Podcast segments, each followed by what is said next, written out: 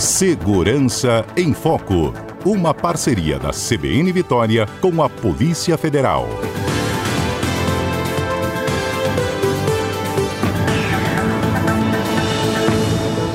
Nosso destaque de hoje é sobre o enfrentamento à corrupção e o combate à lavagem de dinheiro. Só para vocês terem uma ideia aqui dos dados da Polícia Federal no Espírito Santo, todo o ano de 2022, a polícia apreendeu mais de 6 milhões, bloqueou mais de outros 49 milhões em operações contra a lavagem de dinheiro no estado. A lavagem de dinheiro é uma expressão referente a práticas que têm como objetivo esconder ou omitir a origem ilícita de ativos financeiros ou bens patrimoniais. A prática também, gente, é crime e é alvo de constantes operações da Polícia Federal. Vamos entender um pouquinho como é que funciona esse trabalho de enfrentamento e também de cooperação né, com outras instituições. Aqui no estúdio comigo está o delegado que, que, que coordena os trabalhos diretamente na Delegacia Regional de Combate ao Crime Organizado, Arcelino Vieira Damasceno. Você pode, inclusive, assistir, viu, ao nosso Segurança em Foco de hoje, através das câmeras do estúdio. É só acessar o nosso aplicativo CBN Vitória ou pelo nosso site cbnvitória.com.br. Delegado, seja bem-vindo. Bom dia. Bom dia a todos. Muito obrigado aí pela pela oportunidade de poder falar do nosso trabalho. Delegado, corrupção, lavageiro são um dos crimes mais difíceis, né, de, é, de hoje... se combater. Parece que estão assim já impregnados. É, exatamente. Hoje existe uma máxima na, nas, nas investigações de lavagem, corrupção, enfim, todo tipo de crime que que é, tem uma repercussão financeira, que a máxima é sempre seguir o dinheiro. Se a gente conseguir seguir o dinheiro, a gente consegue chegar na autoria dos crimes antecedentes e do crime de lavagem. Então, realmente é, é um desafio, é, porque hoje é, qualquer pessoa que eventualmente, qualquer, é, eventualmente tem um, um, dinheiro de origem ilícita, para ela poder levar esse dinheiro para o mercado e poder utilizar o dinheiro de forma lícita, ela precisa, de certa forma, maquiar é, é, essa, essa, essa transformação de um, de um dinheiro ilícito para um dinheiro lícito. esse é o, esse é o processo. do dinheiro ilícito, por exemplo, tráfico de drogas? Por exemplo, um tráfico de drogas ou um dinheiro recebido por meio de uma corrupção. Né? Uhum. Esse é um uhum. dinheiro que não tem origem. Não tem origem porque não está fundamentado em nenhum trabalho, em nenhum contrato. E a pessoa que, tem, que detém esse dinheiro ilícito, para ele poder usar, comprar um imóvel, então ele precisa ter uma origem. Ele então, precisa justificar de onde esse dinheiro surgiu na conta dele, por exemplo. É, exatamente. Então, por isso, muitas vezes, é, eles passam por um processo que a gente chama de lavagem de dinheiro. Né? A simulação de um negócio, simulação de um contrato que não existiu, para que ele possa fundamentar que aquele dinheiro de, do tráfico, por exemplo, foi fundamentado em uma venda de um imóvel que não ocorreu ou de um contrato de prestação de serviços que não ocorreu. Enfim, são várias formas né, é, é, que, que, que, a gente observa hoje para poder lavar esse dinheiro, transformar, dar origem a esse dinheiro ilícito. Uhum. Agora, delegado, quando o senhor falou lá no início, né, de que tem que seguir o dinheiro. É, até o, o, seguir o dinheiro já é a etapa final né, da investigação, quando você já descobriu o crime, que você já identificou os possíveis responsáveis e agora tenta trazer esse dinheiro de volta. É, exatamente. É, a questão é que muitas vezes a gente, a gente sabe que determinado negócio é um negócio fraudulento. Né? É um negócio que de fato não ocorreu, um prestador, por exemplo, uma prestação de serviço que não ocorreu, mas que houve um pagamento. Né? E esse pagamento ocorreu de que forma?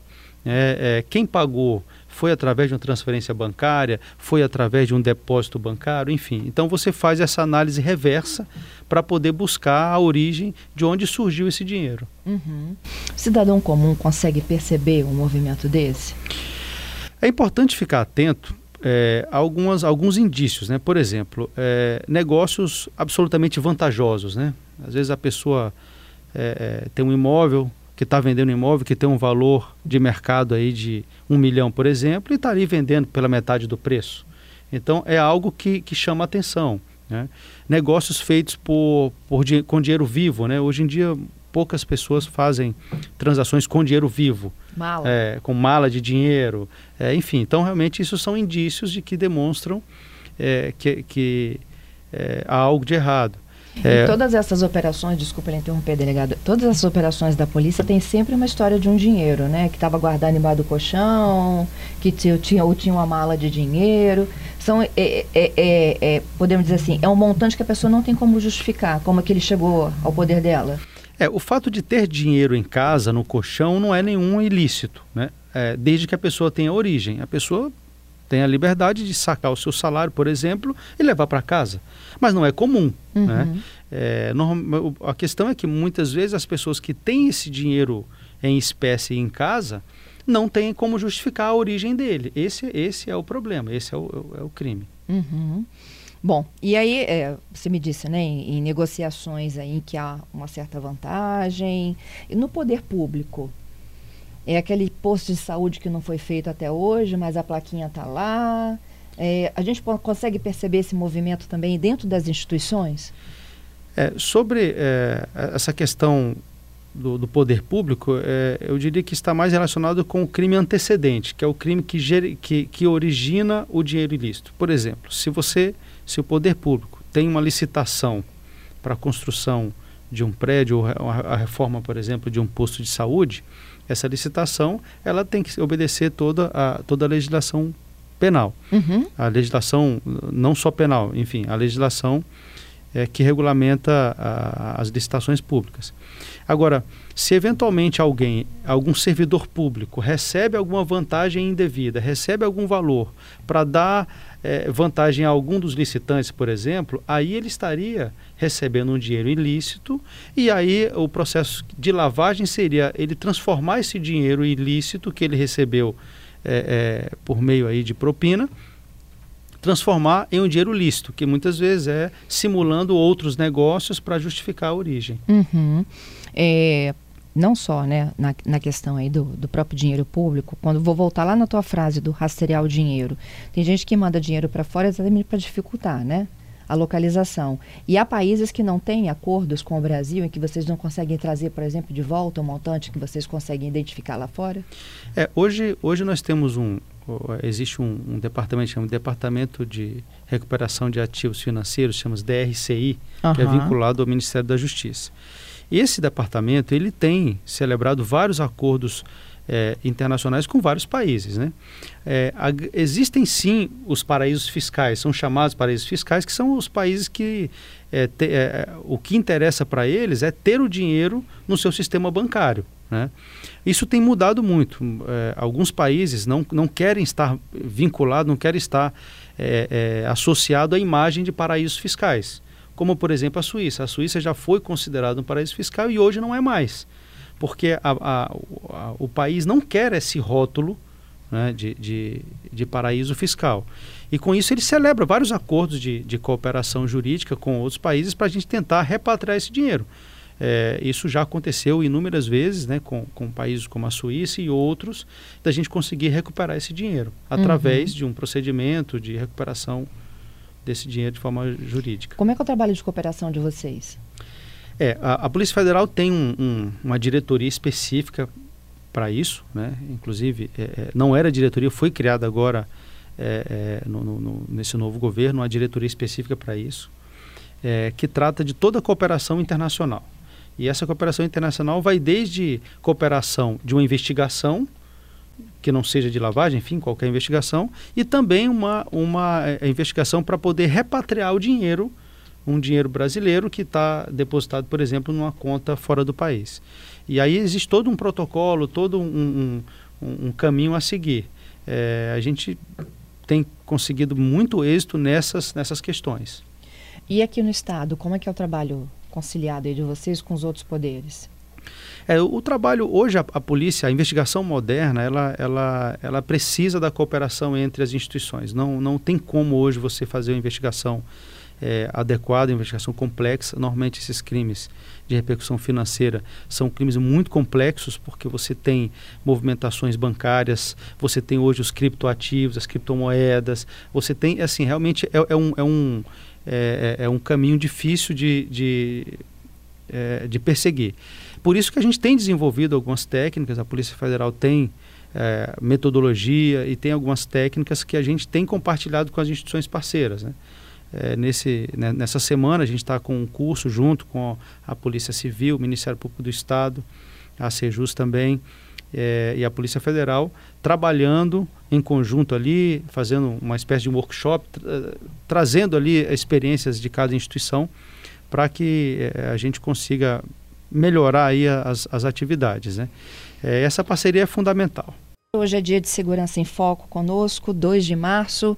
Está o delegado que atua diretamente aí no combate ao crime organizado na Polícia Federal aqui no Espírito Santo, um dos meus convidados desta manhã. A gente está falando sobre lavagem de dinheiro, sobre corrupção, como é que a gente segue o caminho do dinheiro para trazê-lo de volta. Estamos aprendendo muita coisa aqui com a participação do Arcelino Vieira Damasceno. Delegado, quando você falava dos paraísos fiscais, que as pessoas, os países não querem é, ter essa chancela, né, de que eles estão ali abrigando sonegadores, né, corruptos e tudo mais. E o senhor falava desse acordo de cooperação, como é importante as instituições conversarem, né? Porque é, é, cada uma fica com uma ponta, não é isso? Uhum. Sim, exatamente. Cada um tem sua atribuição legal, né? É, e uma investigação ela tem, ela tem dois focos. Né? O primeiro foco é encontrar as pessoas que eventualmente cometeram é, eventualmente cometeram um delito. Então a gente chama de autoria. Eu preciso buscar a autoria daquele, daquele delito. Uhum. Né? E o segundo foco é a materialidade. Eu preciso comprovar que de fato aquele crime ocorreu, que de fato, é, é, é no caso da lavagem de dinheiro, de fato havia um dinheiro ilícito que o sujeito estava tentando transformar em um dinheiro lícito, né? ou dar uma aparência de, de licitude. É, no campo da autoria, você vai precisar fazer análise de vínculos, porque muitas vezes as pessoas utilizam laranjas, é, utilizam empresas que não existem para fazer negócios. Né? E isso é, é, é, complexo porque muitas vezes são várias pessoas se relacionando entre si, uhum. formando aí como se fosse uma aranha de vínculos. Né? É, e a polícia precisa estar atenta a isso. É, esse treinamento que está ocorrendo é exatamente nesse sentido.